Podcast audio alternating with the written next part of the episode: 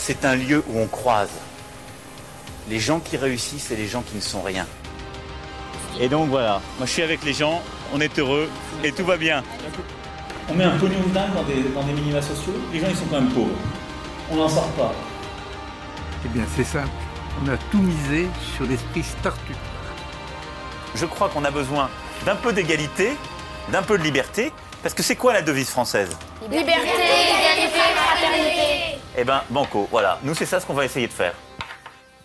Top Bienvenue dans La République inaltérable, le talk politique libre, incisif et sans concession du monde moderne avec Alexis Poulain. Bonjour Alexis. Salut Antoine. Je rappelle que vous pouvez retrouver les épisodes précédents dans toutes les apps de podcast, sur Spotify et sur lemondemoderne.media. La semaine dernière, nous avions par- notamment parlé du Brexit. Euh, il semblerait que rien ne se soit passé depuis Alexis. Euh, Theresa May joue la montre Theresa May joue la montre et, euh, et tout le monde parle de plus en plus d'un no deal Brexit, un Brexit sans accord qui serait vraiment catastrophique pour euh, beaucoup de pans de l'économie britannique et l'armée se prépare d'ailleurs euh, à mobiliser les réservistes pour récupérer les frontières et organiser ce Brexit. Tout le monde dit également qu'il faut commencer à faire des stocks de riz et d'épicerie parce qu'on ne sait pas ce qui va se passer. Voilà, c'est un peu c'est très Monty Pythonesque hein, jusqu'au bout. Donc euh, rien ne change avec le Brexit, on ne sait vraiment pas à quoi s'attendre. Aujourd'hui, on va parler de Trump et de la Syrie, et puis après, on écoutera une interview que tu as réalisée euh, avec un angle original sur la crise des Gilets jaunes, notamment. Peux-tu nous teaser un petit peu cette interview? Oui, Samuel Dock, qui était déjà venu au Monde Moderne, euh, qui est psychanalyste et qui va euh, nous expliquer un peu euh, ce mouvement sous l'angle psy, en disant qu'est-ce qu'il y a derrière, enfin quelles sont les motivations et qu'est-ce que ça veut dire aussi de notre société. Ce mouvement des Gilets jaunes, lui, travaille beaucoup avec des ados en difficulté. Et, on l'avait invité au Monde Moderne pour parler de la crise de la civilisation, un livre qu'il avait écrit avec Marie-France Castarède. Et on pourra peut-être parler d'autres ados en difficulté euh, du côté du gouvernement. Je vais t'en parler un petit peu. Euh, mais avant, je voulais, euh, une fois n'est pas coutume, faire une recommandation d'écoute de podcast avant de commencer l'émission. Et encore plus original, je vais vous parler d'un podcast français que j'ai découvert dans la semaine. Euh, je critique beaucoup la production française, mais il y a aussi des bonnes choses, euh, et notamment euh, ce podcast qui s'appelle Aujourd'hui à la télévision. Je sais pas si tu l'as entendu déjà, écouté, Alexis. Non, C'est un podcast de Thibault Le Hégara, qui est docteur en histoire contemporaine, et je vous mets dans les notes de l'épisode l'article qu'il a écrit pour présenter son travail. C'est assez limpide et on retrouve ses partis pris à l'écoute des trois premiers épisodes qui sont déjà disponibles. Dans chaque épisode, il raconte le programme télé d'une journée type, euh, d'une année bien précise, euh, une année par épisode. Et il s'arrête sur plusieurs programmes Mhm. pour expliquer leur importance dans l'histoire des médias évidemment, mais surtout dans l'histoire culturelle et sociale du XXe siècle en France. Euh, par exemple, les Shadocks dans l'épisode sur 69 euh, et la soirée de lancement de TF1 version privée pour 87. Génial. Euh, c'est super bien écrit, c'est intelligent tout en restant accessible. La production est nickel avec beaucoup d'archives pertinentes, souvent drôles euh, quand on les prend avec la distance, notamment sur le, le courrier euh, des, que les médiateurs avaient reçu euh, suite au Shadok, c'est assez Mhm. drôle. Euh, Il y a aussi un gros travail d'illustration musicale, par exemple dans l'épisode de 69, vous entendrez Led Zeppelin plusieurs fois, euh, les Doors, Joe Dassin, Diana Ross, Jefferson Airplane, et plein d'autres. Euh, c'est vraiment une, une immersion euh, vraiment super bien réussie. Euh, il faut dire que la médiation de l'histoire et la mise à disposition du- d'un public plus large que les universitaires euh, de la recherche historique, ça fait partie aussi de mes sujets de prédilection, autant personnel que professionnel. Et je dois avouer que ce projet-là tape vraiment dans le mille, donc euh, bravo à, Thibault Le s'il nous écoute. Et longue vie à aujourd'hui à la télévision que vous retrouverez dans toutes les apps de podcast et je mets le lien évidemment dans les notes de cet épisode. J'espère que j'ai donné envie d'écouter ça. Ouais. Revenons à l'actualité euh, bien de 2018. Euh, Alexis, j'ai passé le début de la semaine à la campagne, dans la Drôme provençale, pour un projet que vous pourrez écouter fin janvier. Et j'ai un peu moins suivi l'actu du coup cette semaine, mais j'ai cru comprendre que ça avait encore été un sacré bololo au gouvernement et à l'Assemblée. Euh, ton défi, si tu l'acceptes, résume-nous simplement et rapidement la semaine. Alors, la semaine a commencé avec Gilles Legendre de manière très subtile et intelligente, puisqu'il a expliqué que l'erreur d'En Marche, ça avait, été d'être bah, trop malin et trop intelligent pour ces comptes français qui comprennent rien. Euh, bon, il a rétro-pédalé parce que c'était des mots sortis du contexte. hein, ça, c'est le, euh, c'est le, le B à bas hein, des, lignes qu'on apprend en Macronie, le sorti du contexte. Et, euh, puis, il a fallu envoyer beaucoup de gens sur les plateaux pour essayer de faire comprendre que les mesures proposées par le président allaient arriver Alors c'était un peu plus compliqué que ce qui avait été annoncé, qu'il va falloir voir euh, passer non pas de 1,8 mais 1,5 pour ce qui va être de la revalorisation du SMIC. C'est pas forcément 100 euros qui vont arriver, mais peut-être 90 et peut-être même 40. On ne sait pas combien de ménages euh, vont en bénéficier. Et puis il y a eu ce grand moment euh, de mardi où on a annulé l'annulation et là Benjamin Griveaux nous a expliqué que 0 plus 0 égale la tête à Griveaux. annulation plus annulation, euh, ça fait euh, moins plus moins, ça fait plus. Il a appelé Cédric Villani à sa rescousse, le député euh, En Marche, en expliquant, et médaille Field de, mathématiques, expliquant Cédric, explique-leur, j'ai raison, moins plus moins, ça fait plus. N'empêche que quand on voit ça et qu'on ne comprend plus parce qu'entre le gouvernement, la majorité et le président, on a l'impression que plus personne se parle ou alors très difficilement. Et on commence à voir euh, chez En Marche euh, poindre le bout d'une petite dissidence de certains députés qui ont justement fait plier le gouvernement sur les mesures de la transition. Donc en fait, on ne sait pas. Euh, je ne pourrais pas vous résumer en détail les mesures. Ça, elles arrivent. Elles sont, bien sûr, c'est une course contre la montre pour les inscrire dans le projet de loi de finances de 2019 et s'assurer qu'elles peuvent être financées. Euh, voilà, on est, euh, on est là euh, dans une fin d'année où exécutif et législatif sont encore plus en surchauffe que d'habitude. C'était déjà le cas depuis le début du quinquennat d'Emmanuel Macron. Mais là, on a atteint un niveau de température sociale, politique, législative inédit sous la Ve République. Tu as fait beaucoup de plateaux cette semaine, alors un peu le grand écart de Public Sénat à, à Pascal Pro. Euh, Qu'est-ce qui ressort un petit peu de, de des gens que tu as pu rencontrer sur ces plateaux-là euh, Est-ce que j'ai l'impression que même les gens que tu as rencontrés sur certains plateaux, j'en ai j'ai pas tout regardé, hein, j'avoue, euh, mais qui sont même peut-être plutôt côté macroniste, commencent, commencent à lâcher un peu l'affaire, non? Ah oui, mais ils ont commencé déjà il y a quelques temps, hein, depuis, depuis quelques mois. Des soutiens de la première heure d'Emmanuel Macron sont en colère, sont euh, inquiets parce que euh, il y a euh, une, surdité, une cécité de l'exécutif qui refuse en fait d'écouter.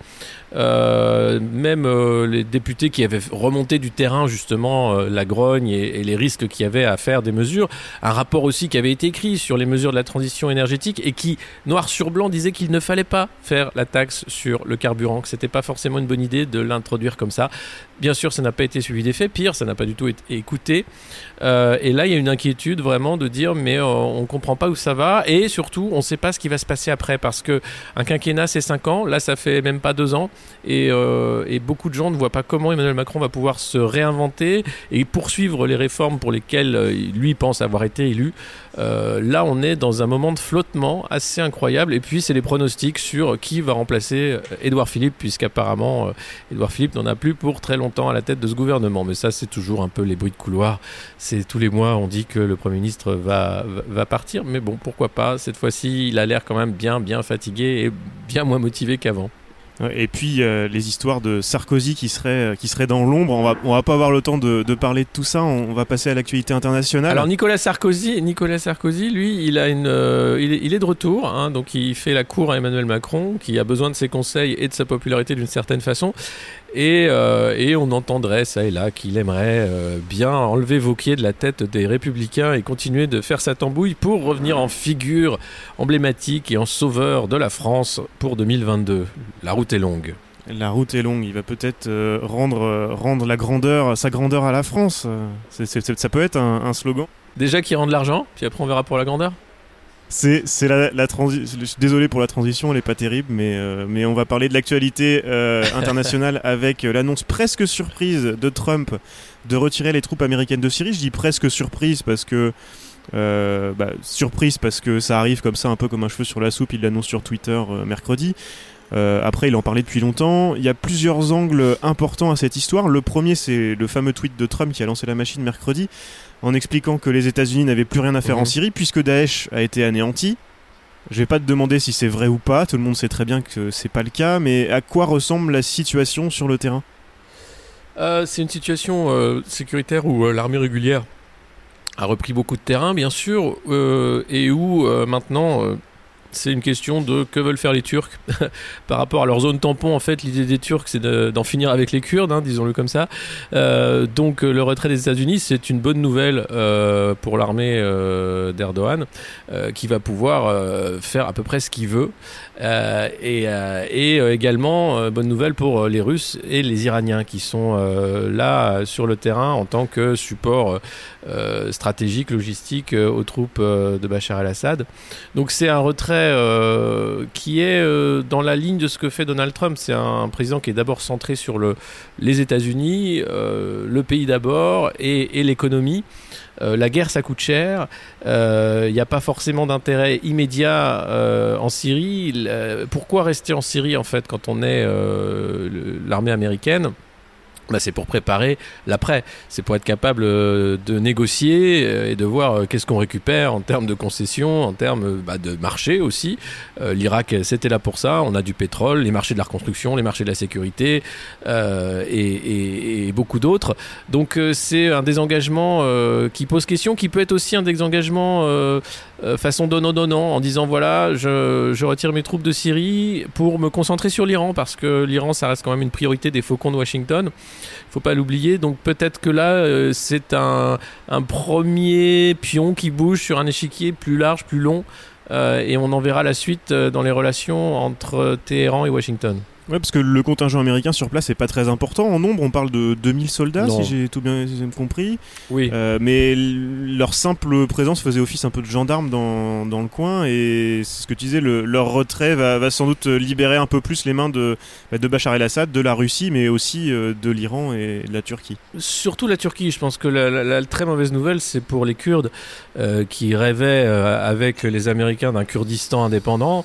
Euh, ça s'éloigne encore davantage et, clairement ce sera la prochaine zone de conflit euh, entre, on l'a déjà vu en Irak, mais ce sera le cas euh, aussi à la frontière turque et, au sein de, des frontières syriennes. sachant que là, les, armées régulières étrangères qui restent auront toute l'attitude pour, pour détruire les poches de résistance qui seraient encore là. Aux États-Unis, les républicains comme les démocrates sont, bah, horrifiés de cette histoire. Euh, même Lindsey Graham, sénateur de Caroline du Sud, euh, qui a tout laissé passer à Trump ces derniers mois, et il en, a avalé des couleuvres, euh, même lui monte au créneau. on sait que tout est affaire de politique intérieure avec Trump, et les commentateurs américains ont très vite soulevé l'hypothèse d'une instrumentalisation de la guerre en Syrie pour faire oublier la situation catastrophique des affaires judiciaires de Trump. Est-ce que tu crois à cette théorie de Trump qui ferait diversion, tout simplement? Alors, moi, c'est pas une diversion. Je pense que c'est un réalignement stratégique. Je pense que les États-Unis aussi n'ont pas forcément les moyens de leur projection euh, de puissance aujourd'hui. La Pax Americana coûte très cher. C'est euh, le dernier empire hein, qui a cette capacité d'envoyer des troupes au bout du monde et d'être le gendarme du monde, comme on les appelait. Aujourd'hui, ça coûte cher. Je pense que Trump veut se recentrer d'abord sur euh, le commerce, d'abord sur ce bras de fer avec la Chine, qui n'est pas, qui est loin d'être fini. Euh, et, comme je disais, euh, l'Iran reste quand même euh, une question puisque c'est les sanctions sont là et, on attend de voir quelle sera la réponse du côté iranien. Et, là aussi, il peut y avoir des surprises à ce niveau-là. Donc le désengagement des troupes dans la région ne veut pas dire que c'est fini pour ce rôle-là des États-Unis, mais il y a clairement là une volonté stratégique de, remettre les priorités et les forces ailleurs que sur le territoire des opérations syriens. Et le fait que ce soit un coup un coup de com pour que les médias américains parlent d'autre chose que ces affaires? Tu crois que c'est tenable ou pas? Comme comme théorie non, ça, faut arrêter. Enfin, il, peut allumer des contre-feux avec euh, ce qu'il veut quand il veut. Euh, c'est un peu comme en France quand on ressort le débat sur le voile, c'est qu'on n'a plus rien à dire.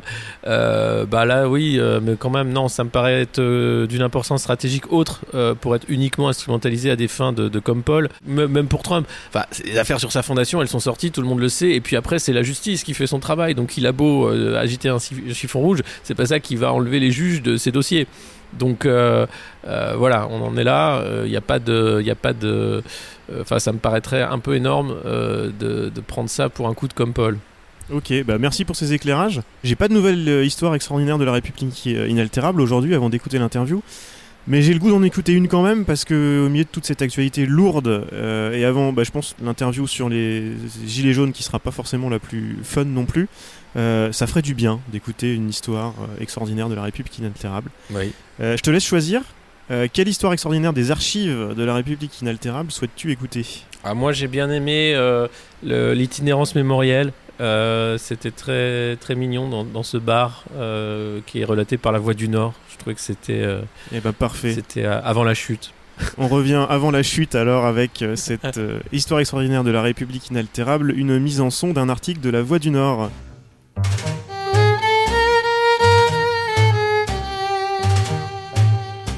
Ils ont attendu une heure, mais pour du bonheur partagé entre un président de la République qui gaillardement à 9h30 ce jeudi a traversé la rue depuis l'hôtel de la sous-préfecture pour leur lancer un Bonjour monsieur.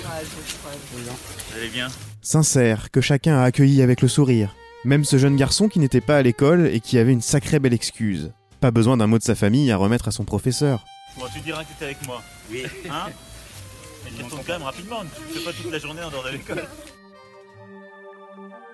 Le jeune garçon, c'est sûr, il va s'en souvenir du plus illustre personnage de l'État, de cette main passée sur sa tête, dans les cheveux.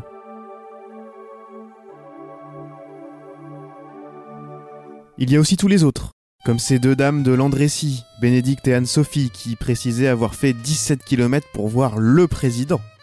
L'une ne travaillait pas ce matin, alors le rêve était devenu possible.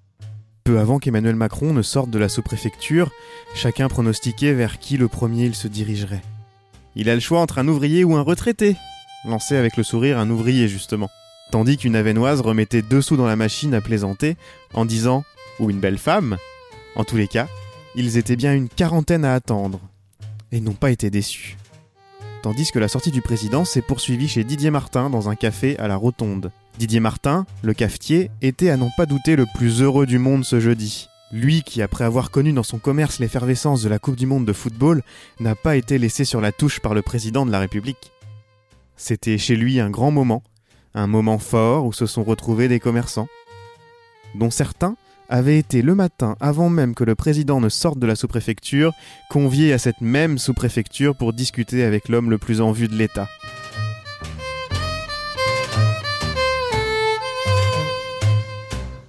Recevons Samuel Doc, qui est psychologue clinicien, qui était déjà l'invité du monde moderne lors euh, de la publication de son livre avec Marie-France Castared, Le nouveau malaise dans la civilisation, où Samuel nous expliquait ce moment que nous vivons et que nous vivons maintenant de manière bien réelle avec la crise des Gilets jaunes. Et aujourd'hui, on invite Samuel pour en parler. Bonjour Samuel. Bonjour.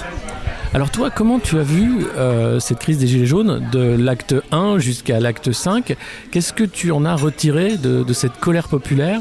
Et d'où ça vient en fait, ce, ressenti et, cette violence? Oui, vous employez le terme de colère et je pense que ce mot est extrêmement important parce que ce que nous enseigne la psychanalyse depuis ses débuts, c'est que la colère naît euh, de l'absence de langage, de l'absence de parole. Si vous voulez mettre une personne en colère, si un enfant euh, doit être en colère, c'est parce qu'il n'a pas les mots, parce qu'il n'y a que le corps, les pleurs, euh, la détresse de l'organisme qui peut prendre le relais euh, de ce langage qui fait défaut. Et aujourd'hui, nous avons été, euh, nous sommes confrontés à un, président qui place son peuple dans une situation d'infance, d'enfant, c'est-à-dire celui qui ne parle pas et qui n'a pour s'exprimer que la colère. Alors bien sûr, nous sommes des êtres humains, nous sommes des êtres parlants, des êtres désirants et nous médiatisons nos désirs et nos émotions avec les mots en priorité.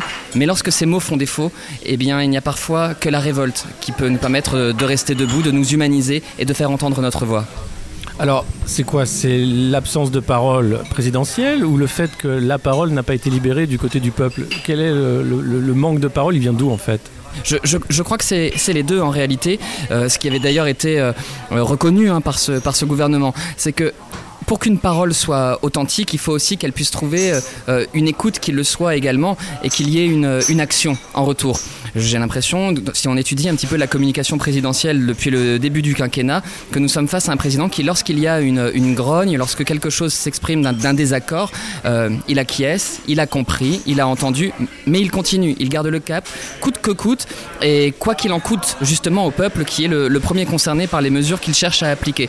Donc il y a comme ça une espèce d'aliénation à une parole euh, qui peut être vécue comme extrêmement anxiogène par le peuple. Et ce peuple que l'on dit en colère, moi je le sens avant tout en très grande détresse. Détresse de quoi? C'est le fait de dire qu'il n'est pas entendu, que voter ne sert à rien. Enfin, l'impression que le, finalement l'avenir est dans les mains de personne et que ça va nulle part? Je pense que c'est surtout parce que euh, le peuple est confronté à ce qu'on appellerait des dissonances cognitives ou des injonctions paradoxales. À un président qui, d'un côté, va euh, supprimer l'ISF, mais en même temps euh, diminuer la CAF qui euh, va s'adresser à ceux qui ne sont rien, alors que c'est justement les personnes qu'il est censé représenter, qui va dire que les aides sociales euh, coûtent, je cite, un pognon de dingue, alors que beaucoup de personnes dépendent de ces aides. Comment, comment réussir à, à garder euh, une certaine raison, un certain équilibre, une certaine foi en gouvernement quand sans arrêt il y a un décalage entre deux énoncés contradictoires ou entre une posture présidentielle et l'énoncé qui l'accompagne? Il y a quelque chose de voilà d'une skise, d'un schisme euh, langagier, d'abord, bien sûr aussi sur un plan politique, mais là je ne suis pas sur mon domaine, mais avant tout langagier, et le peuple est en, détresse et lutte d'abord contre ce permanent décalage. C'est la langue de vent, c'est le fait de ne pas appeler un chat un chat, la, la langue que à chaque fois, en fait, quand on propose une mesure, c'est l'inverse qui est proposé sur la table et qui arrive.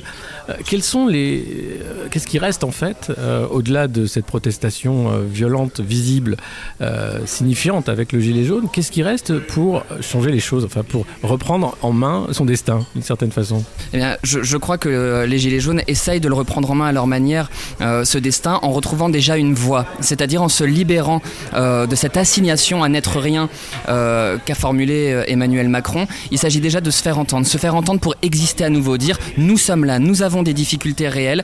Euh, voilà, on engage notre survie qui est à la fois physique mais qui est aussi une survie psychique. Non, ce n'est plus tolérable, nous ne nous retrouvons pas euh, dans ce gouvernement, il s'agit d'exister. Donc d'abord, ça, se faire entendre, c'est une première chose. Et puis surtout aussi, faire valoir des idées parce que parfois on s'arrête un petit peu à la révolte des Gilets jaunes, mais dans ce foisonnement d'influences contradictoires, il y a tout de même une pensée qui naît et cette pensée-là devrait pouvoir être entendu. Je n'ai pas le sentiment que ça a été le cas euh, jusqu'à maintenant. Alors quelle pensée justement naît de ce mouvement Qu'est-ce qui va en sortir Qu'est-ce que vous voyez un peu émerger de, ce mouvement? Et hélas, pour l'instant, ce qui parasite un petit peu euh, les éventuels pronostics qu'on pourrait faire, c'est la question de la violence policière. Il n'est pas possible d'imaginer une issue à cette crise parce que lors de son allocution, Emmanuel Macron n'a pas consenti à reconnaître les violences policières qui avaient été exercées, cette répression punitive qui n'a que peu à voir avec notre, notre conception de, la, de ce qu'est la justice, euh, de ce qu'est la contention d'un peuple qui manifeste. Contention, certes, je l'entends bien, nécessaire, il ne faut pas qu'il y ait de casse, il faut condamner les actes de vandalisme, condamner les actes de violence, quels qu'ils soient, mais que faire lorsque cette violence est, agie euh, par la police? Que faire lorsque nous sommes complètement euh, dépassés, sidérés, traumatisés, même j'irais jusqu'à dire cela, euh, par des représentants de la loi qui se trouvent bien souvent hors la loi. Je crois que euh, cette question-là devra être vraiment euh, analysée, réfléchie dans les temps à venir. J'ai le sentiment que pour de nombreuses euh, victimes dites collatérales, eh bien, il y aura quelque chose d'indépassable, d'irrattrapable, que nous portons tous, toutes les personnes qui ont été témoins de ces violences, dans notre chair. Mais est-ce que c'est pas la première fois aussi qu'on fait l'expérience physique des limites de la liberté? Euh, comme un enfant qui a voulu pousser les limites et puis le, parent arrive et, le punit. Et que là, c'est un pouvoir punitif qui est là pour dire alors la liberté, on est d'accord sur le papier, mais en réalité, ça s'arrête là. Est-ce que là, il n'y a pas aussi une cassure profonde euh, par rapport à ce qui est écrit sur le fronton des mairies mais, mais euh, cette, cette inaccessibilité de la liberté, on l'a depuis le début, ne serait-ce qu'à travers cette figure, la figure de Jupiter, inaccessible, euh, lointaine, d'essence plus spirituelle que humaine, euh, intangible. Euh, dès le début, nous savions qu'il y avait un, non-accès euh, à la figure représentante du pouvoir et que la liberté s'arrêtait aux décisions, euh, bien sûr, d'Emmanuel Macron et que nous étions dans cette, dans cette voie-là. Qu'il s'agisse des étudiants, les cheminots toutes les personnes qui jusqu'à présent avaient fait entendre leur voix, aucune n'a été euh, écoutée, il n'y a eu aucune prise en considération de leurs paroles. Donc nous l'avions dès le début. Mais je dirais que c'est peut-être la première fois que nous voyons une force euh, coercitive aussi forte, aussi inscrite dans le réel, et surtout, euh, on a l'impression en roue libre. Et, est-ce que, justement, là, le, président, en l'occurrence, est devenu une sorte de bouc émissaire Est-ce que c'est le fait de la personne d'Emmanuel Macron ou est-ce qu'il y a un problème institutionnel aussi de la façon dont on organise notre démocratie, notre République C'est les deux. Il y a une critique violente à l'égard du système que représente Emmanuel Macron, mais il serait malhonnête euh, sur un plan euh, analytique euh, de ne pas reconnaître que même sa façon de communiquer, sa façon d'être, exacerbe les tensions. Et je crois qu'il serait nécessaire qu'il puisse lui aussi faire un travail sur lui-même, de compréhension de lui-même. Je, je- vais jusque-là, même si j'ai conscience de la portée polémique de mes propos, afin de pouvoir renouer avec l'autre. On ne peut être en paix avec l'autre qu'en condition de l'être, qu'à condition de l'être avec soi-même. Et Emmanuel Macron, clairement, n'est pas en paix avec lui-même. Est-ce qu'il y a aussi une façon d'incarner cette fonction qui fait partie de l'ordre du théâtre, qui n'est pas assez sincère? Est-ce qu'il y a un- ce problème-là aussi qui joue? C'est- C'est c'est possible, c'est possible. Là, je me sens moins dans mon domaine de compétences pour vous, pour vous répondre. En tout cas, la thématique de l'image, euh, de l'information qui le berce, là aussi, devrait faire l'objet d'études sérieuses. Et est-ce que ce mouvement des Gilets jaunes, qui a pris une proportion euh, assez inédite, euh, est-ce qu'il y a quelque chose d'irrationnel ou est-ce qu'au contraire c'est très rationnel, comme vous disiez, pour reprendre une position euh, dans la société, pour reprendre une visibilité, une parole Ou bien est-ce qu'on a dépassé ça et qu'on devient euh, dans l'ordre de la, colère lâchée et, libérée? Tout, tout n'est pas, tout n'est pas rationnel puisque tout n'est pas verbalisé clairement et que nous sommes face à un mouvement assez compliqué à aborder sur un plan psychologique. Pourquoi? Parce qu'il n'y a pas de leader. C'est-à-dire que depuis Freud, on considère qu'un groupe humain se structure par la convergence des fantasmes et des idéaux individuels vers la figure euh, d'un chef, d'un patriarche, d'une personne capable d'accepter, de porter, de supporter euh, tous ces contenus psychiques individuels. Là, ce n'est pas le cas. Donc nous sommes face à quelque chose de nouveau et il convient d'être dans la plus grande, prudence lorsqu'on décide de, réfléchir à ce sujet. Cela étant, euh, j'entends quand même dans les Gilets jaunes quelque chose de ce que nous avons appelé l'hypermodernité, c'est-à-dire d'un retranchement sur l'individu euh, au détriment des grandes structures politiques, euh, religieuses, ce qu'on appelle les grandes entités de sens. Cependant, cependant, hélas, euh, le fait que la force policière ait été utilisée comme elle l'a été risque d'aggraver ce fossé et de conduire à encore plus de retranchements, de crispations individualistes. Individualisme qui convient lui aussi de nuancer puisque ce que nous avons observé avec les Gilets jaunes, ce sont quand même des personnes capables d'une immense solidarité, de se retrouver dans des situations parfois franchement dangereuses et difficiles. Malgré tout, ils ont réussi à faire corps, à tenir. Et je pense que euh, ça, c'est bien l'inverse de ce qu'on appellerait le narcissisme. Et est-ce qu'il y a, euh, vous avez vu, vous, dans votre pratique quotidienne, un changement, une anxiété, des questions par rapport à ce mouvement? Est-ce que ça a changé euh, par rapport à certains de vos patients ou par rapport à la façon dont vous exercez quotidiennement? Oui, tout à fait, tout à fait. Et il y a vraiment un, un sentiment d'impuissance déjà qui marque beaucoup les personnes qui, se confient à ce sujet. Euh, comment faire Comment faire pour se sortir de cette crise Euh, Et puis un sentiment aussi de peur, peur des casseurs euh, qui pourraient euh, voilà briser les commerces, euh, s'en prendre à la police ou autre, mais peur aussi de la police euh, qui peut euh, tirer un tir de flashball dans l'œil euh, d'une manifestante, qui peut placer une grenade entre les genoux d'un autre, qui peut insulter gratuitement une grand-mère qui passe par là, qui peut aller jusqu'à frapper un lycéen. J'ai vu le cas, hein, j'ai vu frapper un lycéen qui passe, qui passe par là. Enfin, on est face à des situations absolument terribles. Et ces images justement des lycéens euh, à genoux devant le mur, euh, qu'est-ce que que ça veut dire aussi cette façon qu'a la police d'humilier? Ça a été quelque chose de très, euh, de très difficile pour moi qui travaille principalement avec des adolescents à, regarder. Et ce qui a été également difficile, c'était l'assentiment accordé par le peuple à ces images. C'est-à-dire, bon, bah, après tout, ils nous embêtent, euh, c'est une bonne fessée. Personne ne se rendait compte de la gravité de ce symbole, du fait que, oui, bien sûr qu'il fallait pouvoir interpeller les personnes qui devaient être interpellées, mais que ce n'était pas 150 personnes, et surtout qu'on pouvait les laisser assises et les garder, euh, voilà, euh, sous contrôle de cette, façon-là, si c'était nécessaire. Là, il y a une vraie volonté d'humiliation et euh, d'envoyer un message. Voilà une classe qui se tient bien sage. Qui est cette classe qui se tient bien sage? Est-ce que ce sont les adolescents qui sont assis ou est-ce que c'est nous, le peuple? Ah oui, Ségolène Royal disait ça leur fera un, bon souvenir d'ailleurs de cette correction. Donc euh, voir la déconnexion encore une fois de caste, de classe euh, qui existe dans la parole politique. Et, euh, au-delà de, de ces images, il y a également une jeunesse qui s'est levée contre Parcoursup, contre d'autres choses, qui rejoint un peu ce mouvement. Quel va être l'avenir de cette jeunesse, enfin par rapport à ce pouvoir qui devient de plus en plus punitif et une liberté réprimée? Moi, je suis très inquiet euh, pour mes patients adolescents, euh, mais, mais je l'étais déjà bien avant euh, cette crise, notamment avec Parcoursup. J'ai eu des, des patients ados avec des résultats scolaires extraordinaires qui, alors pour des raisons que je qualifierais d'industrielles, puisque j'arrive pas vraiment à, comprendre ce fonctionnement, se sont retrouvés parfois sans affectation, parfois dans des établissements vraiment qui, n'étaient pas, qui étaient à l'opposé de ce qu'ils avaient demandé. Enfin, je, je, ne comprends pas le système Parcoursup. J'aimerais un jour que quelqu'un puisse vraiment m'expliquer sa pertinence, puisque je travaille avec des ados et que j'aurais bien j'aurais bien besoin de pouvoir répondre à mes patients lorsqu'ils me disent mais pourquoi moi qui ai travaillé je n'ai pas de lycée? Pourquoi euh, de pardon de fac? Pourquoi est-ce qu'on m'affecte à ce lycée alors que j'ai bossé? Pourquoi est-ce qu'on me dit que je devrais aller en lettres alors que voilà je voulais faire ça? Il y a une question immense mais cette question euh, a surgi bien avant bien avant la crise des gilets jaunes et qu'est-ce qu'on peut dire de, des cafouillages de com politique euh, du gouvernement actuel où finalement on se rend compte qu'il y a une vraie panique? Qu'est-ce que ça veut dire euh, en psy de, voir ce moment-là où euh, les élites dirigeantes ben, donnent l'impression de ne plus rien diriger?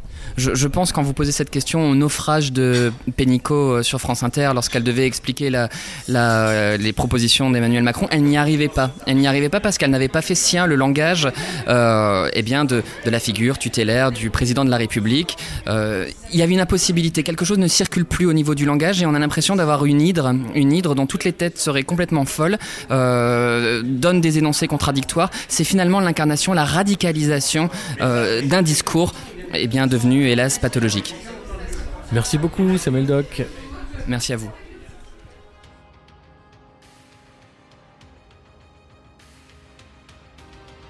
C'était La République inaltérable avec Alexis Poulain, une balado-diffusion du monde moderne sur une idée presque originale d'Antoine Gouritin.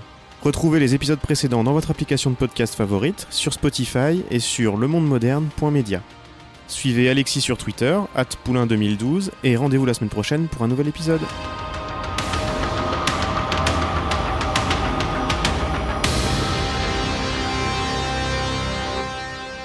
Top